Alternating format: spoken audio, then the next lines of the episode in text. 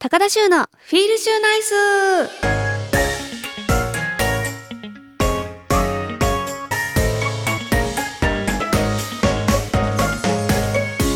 皆さんこんばんは高田修です。高田修のフィールシューナイス。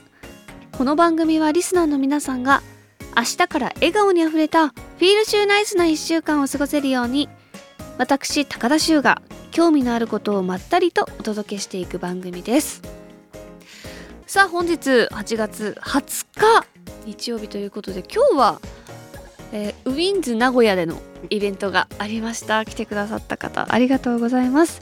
名古屋から聞いてくださってる人もいるのかしら。いると嬉しいな。なんか最近イベントとかそういう風にあの皆さんと会える機会が多くて嬉しいんですけども。いやいやもねあのーまあ暑いじゃないですか。何度も。先週から言ってますけど私ねそういえば本業ってモデルなんですよ。そういえば。私も忘れてたんですけどそういえばモデルだったなーって思っていてなんか今ねなんか酒飲んでくるか競馬してるかみたいになっちゃってるけど最近またモデルの仕事がちょこちょこ増えてきてで今日もあの今日ね収録してる日に撮影があったんですけどまあ8月の撮影は秋冬の撮影なんですね。で今日も35度とか6度とか、まあ、外あって外で冬服の撮影でもうモコモコの帽子になんかジャンパーみたいな着てなんか「あったかい!」みたいな表情してみたいな「いや暑いよ!」みたいな感じだったんですけど、まあ、そこはなんとか頑張って、まあ、今日はまだこうすぐ横がスタジオだったから撮影しているところから「はい入ろう入ろう」みたいな感じでスタジオ入れたんですけどあの以前インスタにも載せたんですけどあのゴルフ場でねロケしたんですけどそれもまあ8月の撮影あ7月の撮影で秋冬ですよ。もうねこれ文句言ってるわけじゃないんですよ。仕事だから。いいんだよ。全然いいんですけどちょっと聞いてほしいなっていう。もうまずネックウォーマーあのマフラーみたいな。もっこもこのをつけるでしょ？でレッグウォーマーつけるでしょ？で50デニールぐらいの黒タイツ履いて手袋はめてでダウン。帽子。でゴルフ場日陰なしみたいな。で30その時成田だったから36度ぐらいだったかな。まあでもやっぱスタッフの皆さんが日傘さしてくれたり扇風機ねちっちゃいハンディのやつかけてくれたり氷持ってきてくれたりそのケアしてくださるんでまあ全然なんとかできるんですけど最初一人で撮影してたんだけど午後から事務所の先輩のあのタレントのユージさんが来てくださって2人で撮影だったんですけどやっぱねユージさん来るとめちゃくちゃ現場が明るくなるっていうかユージさんってずっと喋ってるんですよ。でその日も朝6時から9時まで3時間あのラジオの生放送をやってからもう一個別の番組のラジオを4本撮りしてから現場来たらしいんですよ。でもねもう喋り疲れてるはずなの。なのに現場来てずっと喋ってるの。昨日さどここうこうこうでしゅうちゃんそんなそれなんとかずっと喋っててそれが面白いんですよしかも。だから私は暑さも吹き飛ぶぐらいもう笑わせてもらってあなんかさすが先輩。あのマネージャーさんも一緒なんですよね。で事務所も一緒で本当にもうこう直属の先輩というかすっごく優しいんですけど。もう4人のパパか。そうだからねもうすごい何て言うんだろう。あこういうムードメーカーって私もなりたいなって思ったけどなれるもんじゃないというかなんかね太陽みたいな。ちょっとだから目標ができたというかあこういう大人になりたいなじゃないけど暑さももちろんあったんだけどなんかこう人としての魅力を感じた。そんな真夏の撮影でした。ちょっとインスタで見てねびっくりしてほしい。えしゅうちゃんこんな格好してたの？っていう。ちょっとちょっと今チェックしてみてください。遡ればあると思うので。ということで皆さん今日は競馬は当たりましたか？先週の流れと一緒です。今日は何があった？えー、っとあ札幌記念だ。で北九州記念。ひゃー G3G3 ですよ。札幌記念って G2 なんですか？G2 と G3 札幌記念は当てたいですね。北海道出身だから。まあ皆さん外れたか当たったか分かんないですけど。まあ気を取り直して明日から行きましょう。いやだって私最近当たんないんだもん。なんかね当たんないからやけくそになってるんですよね。なぜか当たらなくて。ちょっと誰か何買ったらいいかだけ教えてください。軸だけ教えてください。ではこれから30分間番組を聞きながらゆっくりお過ごしください。FM924 AM1422 ラジオ日本高田州のフィールシューナイス。お送りしています。高田州のフィールシューナイス。ここからはこのコーナー。シューホースクラブ。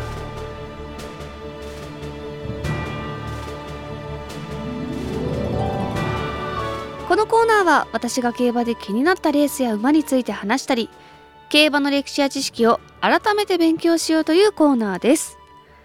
さあ今回は2002年の新潟2歳ステークスについてお話ししていきます。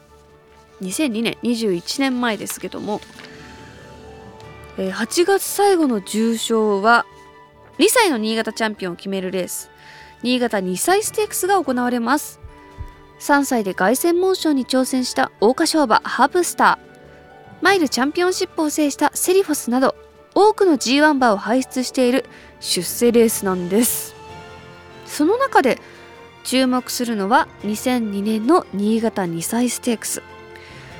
まあはっきり言ってこの年の出走馬で後に活躍した馬そこまでいなかったんですけどもちょっと特徴的な名前の馬が活躍したのでまずは当時の実況をお聞きください。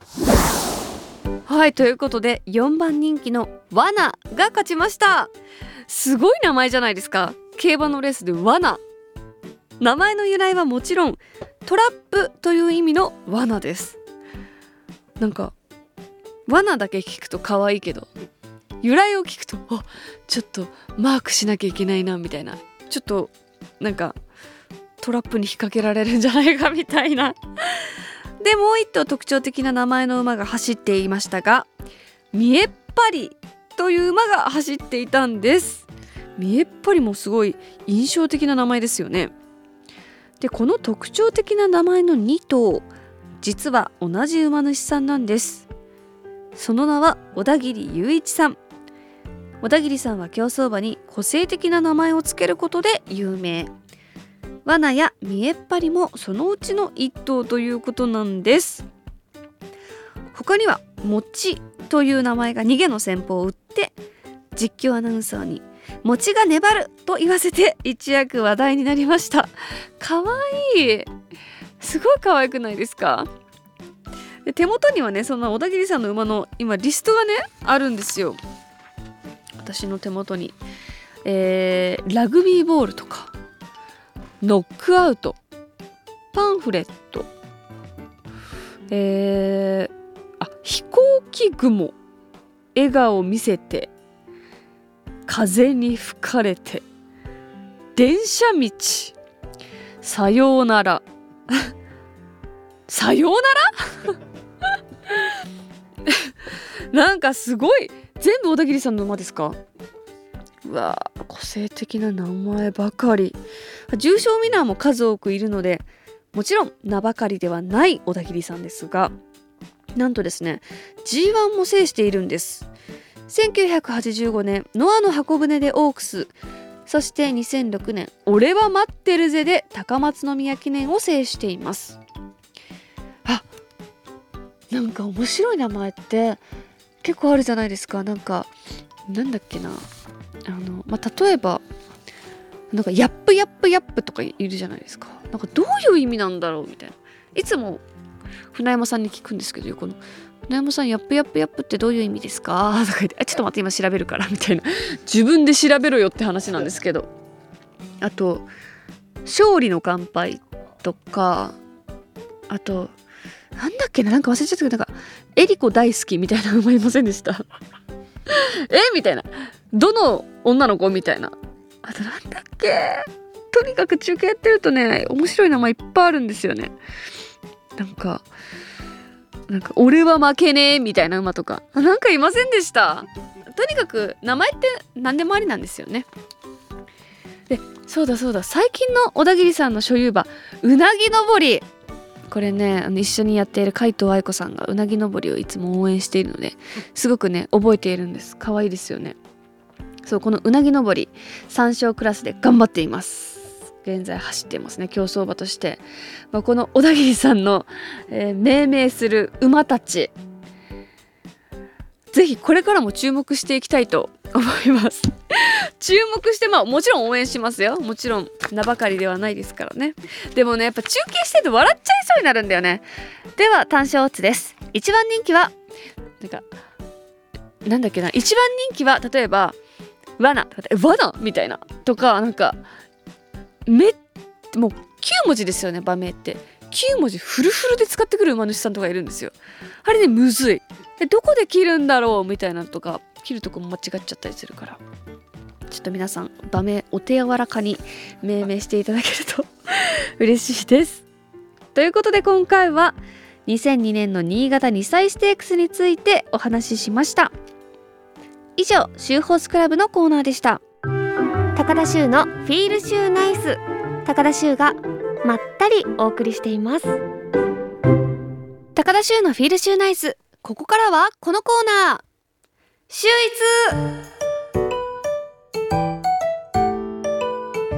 このコーナーではリスナーさんからいただいた秀逸な一品をご紹介していきます。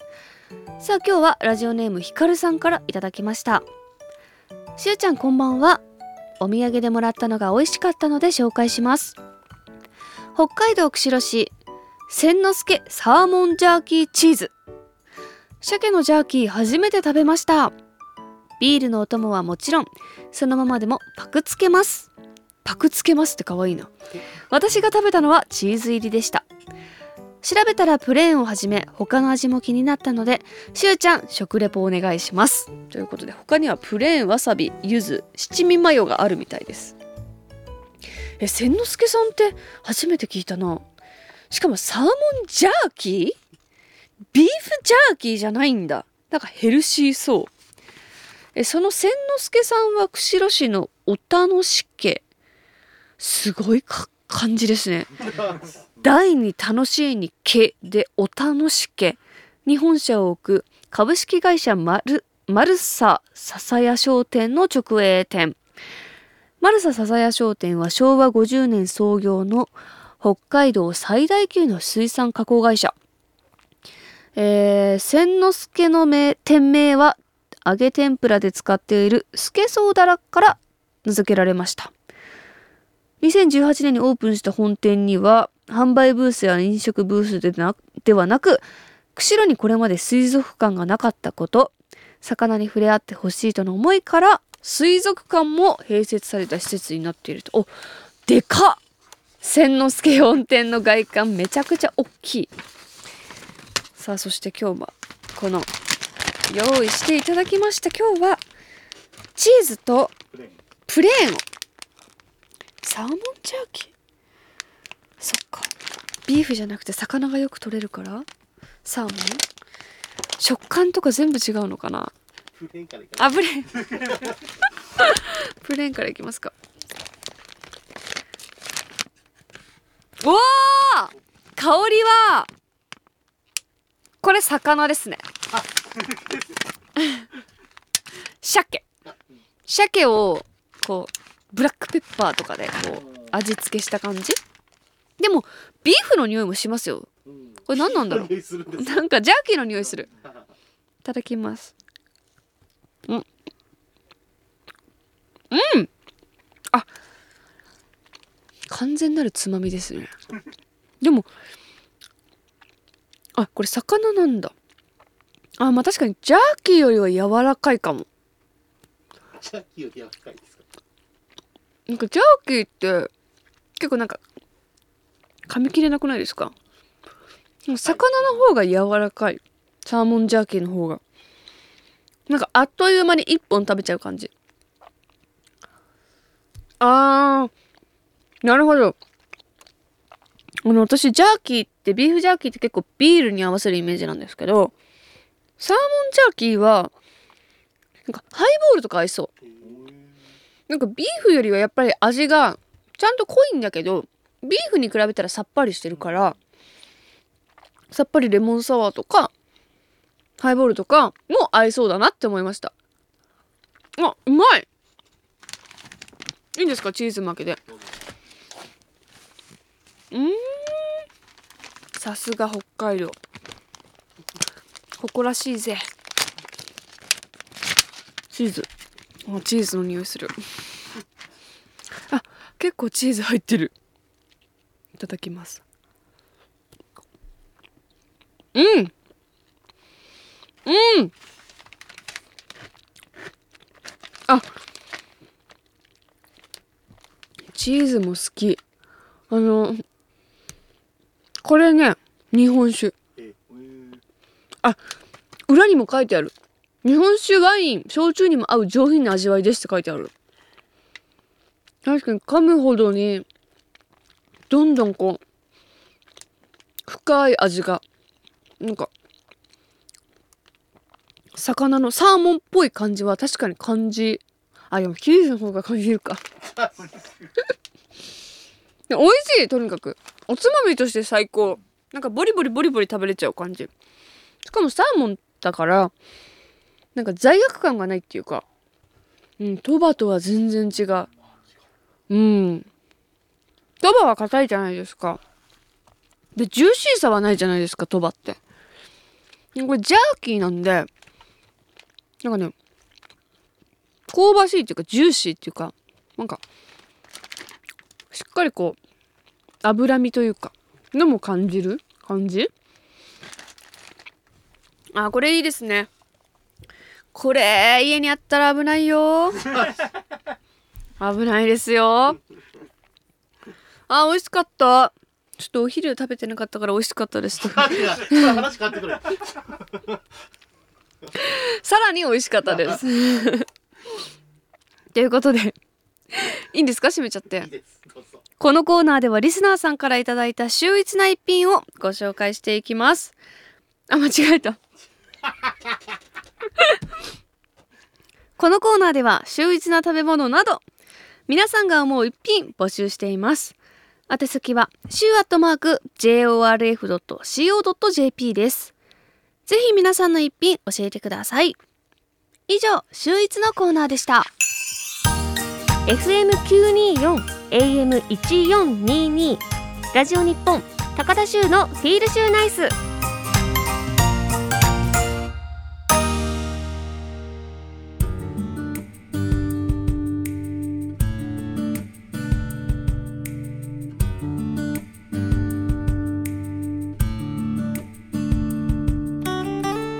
お送りしてきました。高田修のフィールシューナイス。そろそろお別れのお時間です。ではここでメッセージ読みたいと思います、えーラジオネーム小仏トンネル改めストレス増加さん。大丈夫か？気になっちゃうなストレス増加さん。ストレス増加さんでいいのかなラジオネーム。えしゅうさんスタッフさんこんばんは。北海道に旅行される方におすすめのアクティビティです。おそれは砂金掘り体験です。砂金は川のあるところでは大体あります。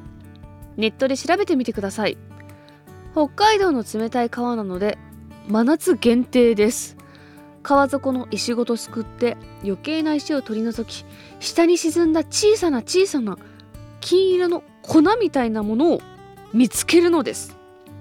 川の水は冷たく心地よい。砂金は比重が重いのですくった容器の底にあるのでよーく探してくださいね。なかなかハマりますよ。知ってました？知らないですね。北海道のこれどこでできるんですか？皮全部で川全部？北海道の冷たい川。本当に？え別にもある？砂金。そもそも砂金って何ですか？砂の金え砂金って何何かにできるんですか？すっごい集めたら。お金持ちになれる。暇な時砂金死ぬほど集めてみようかな。あ北海道には何か所か砂金を掘ることができる体験場があるということですね。そうか体験だからなんかこれあの会社さんがやってくれてるんですね。勝手に掘るんじゃなくて。勝手に掘ったらダメだ。でもなんか私この間ちょ砂金掘りで思い出したんですけどあの登山したんですよ。仕事で。で登山して結構その硫黄がねある場所でなんかだだんだんこう香ばしい焦げた感じの硫黄の香りがしてきたな。で結構煙出てたんで暑いんだと思うんですけどであの石に結構山頂の方とか行くと石が黄色いんですよ。黄色い粉みたいなのめっちゃついててで、まあ、もちろんそ自然のものなのでこう掘ったりとかひっくり返したりとかあまりダメなのねそういうことすると。だから目で見てしかちょっとわからなかったんだけどこうね顔をこう石にこう近づけて裏側の方とか見てみるとすごい硫黄ついてるんですよ。でねこう手を近づけてみるとめちゃくちゃ熱いんです。やけどしそうなほど。だからあなんか石の裏にその硫黄がめちゃくちゃほんとそれこそ砂金みたいにちっちゃいこう金みたいなのがズルズルズルズルってついてて私なんか宝物発見したみたいな気分になってあここめっちゃついてるとか、まあ、触れないからこう覗いてみたんですけどなんかねお宝を発見した気分でで硫黄が熱いって知ってました？知らないですよね。いや硫黄ってめっちゃ熱いんですよ。そう。なんかね湯気出てんの。石から。もうびっくりして。それさあ近づかないでねって言われてそこは特にあ近づかないでって言われてえどうしてですか？って言ったら煙出てるでしょみたいなあなるほど硫黄ってなんか温泉のイメージしかなかったけど石の裏にくっついてんだと思って。それがちょっと発見してちょっと今砂金から派生して 思い出したんですけど。あと私あれやってみたい。潮干狩り？あれやったことなくてなんかお宝発見した気分になりませんか？そこガーガーガーってこうやったらなんか出てくるんですよね貝が。えめちゃくちゃ私貝大好きなんですよ。やってみたい。どこでできるんだろう？ね。どこでもできる。ね。千葉とか。ちょっと私今年の夏。あもう無理か。潮干狩り一回やってみたいんだよな。というちょっと砂金の砂金集めはちょっとまだやったことがないんですけど。えー、小仏トンネル改めストレス増加さん。ありがとうございました。心配になっちゃうな。ちょっと次ラジオネームで送ってきてくれる時もう一回ちょっと改めてください。ストレス増加さんからなんかストレス軽減しましたさんとかわかんないけど なんかちょっと途中経過お願いします。ということで皆さんたくさんのメッセージありがとうございました。ではここで最後に私からお知らせです。私がプロデュースしているお酒秋花の新作が発売されました。第3弾となる今回は飲みやすい缶タイプになっています。この缶タイプなんですけどお寿司と一緒に飲んだらすごく美味しくて。でこう日本酒ってついで継がれるっていうのとてもねこう楽しいんですけどあ継ぎますよみたいな。若干めんどくさいじゃないですか。でもね1号缶は自分のペースで飲めるし缶だからずっと引いてんのよ。だからすごくねおすすめです。ぜひチェックしてみてください。あとは YouTube チャンネルと町中華でやろうぜ。などなど出演中なのでこちらもぜひチェックしてください。そして番組からのお知らせです。番組では皆さんからお便りを募集しています。現在募集中なのはリスナーさんにとってのベストレース。そしてベストホース。競馬にまつわるトリビア。皆さんの秀逸な一品。皆さんの日常や私に聞きたいことなど。宛先は週アットマーク jorf.co.jp shu アットマーク jorf.co.jp です。あなたからのメッセージお待ちしています。そして番組ツイッターもやっています。週アンダーバーラジオで検索してみてください。では来週もまったりしましょう。この時間のお相手は高田修でした。いい夢見てね。